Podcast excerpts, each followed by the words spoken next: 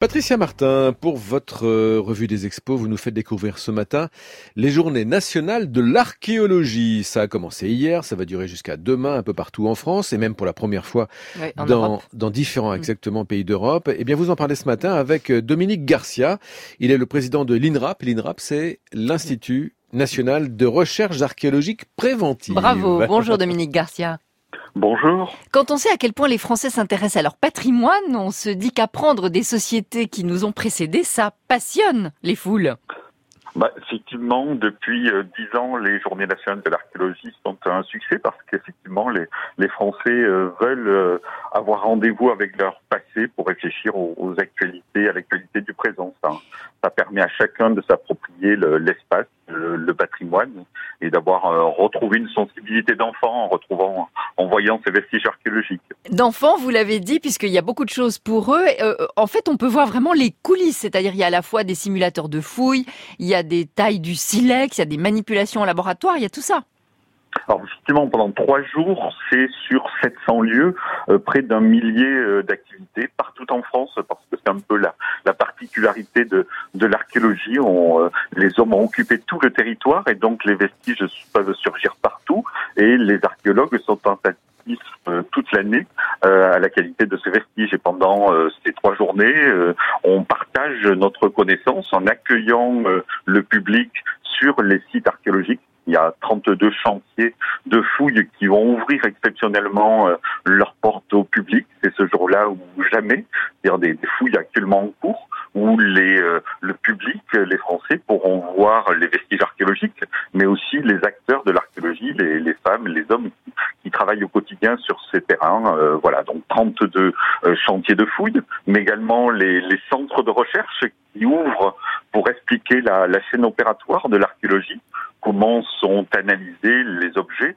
comment on les date, comment on les analyse, comment on les, on les met en perspective. Donc un échange direct sur euh, cette archéologie euh, contemporaine euh, implantée sur nos, sur nos territoires.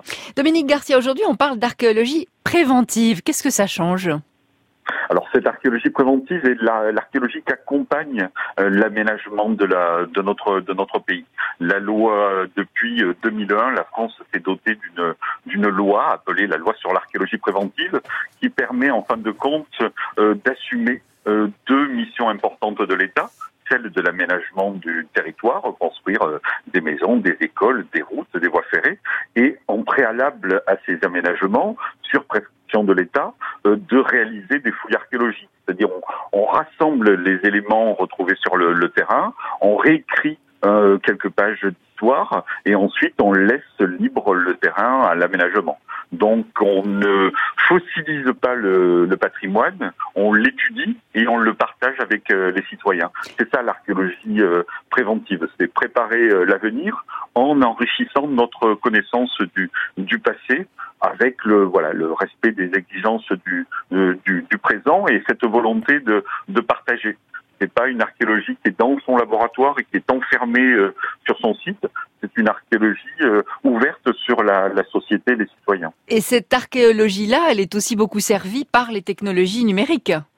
Alors bien entendu, on a, euh, c'est peut-être la, la, la, grande surprise quand on va aujourd'hui sur un, un, chantier de fouilles archéologiques, on a un véritable laboratoire à ciel ouvert.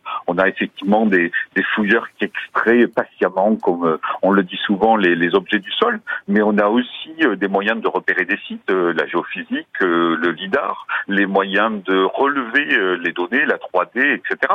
Des choses peut-être qu'on voit dans la, les nouvelles technologies qu'on a dans notre vie quotidienne, mais qui sont aussi les objets quotidiens des, des archéologues, parce que ce qui est important, c'est de fouiller, mais ensuite de restituer. Collecter l'information est un acte important.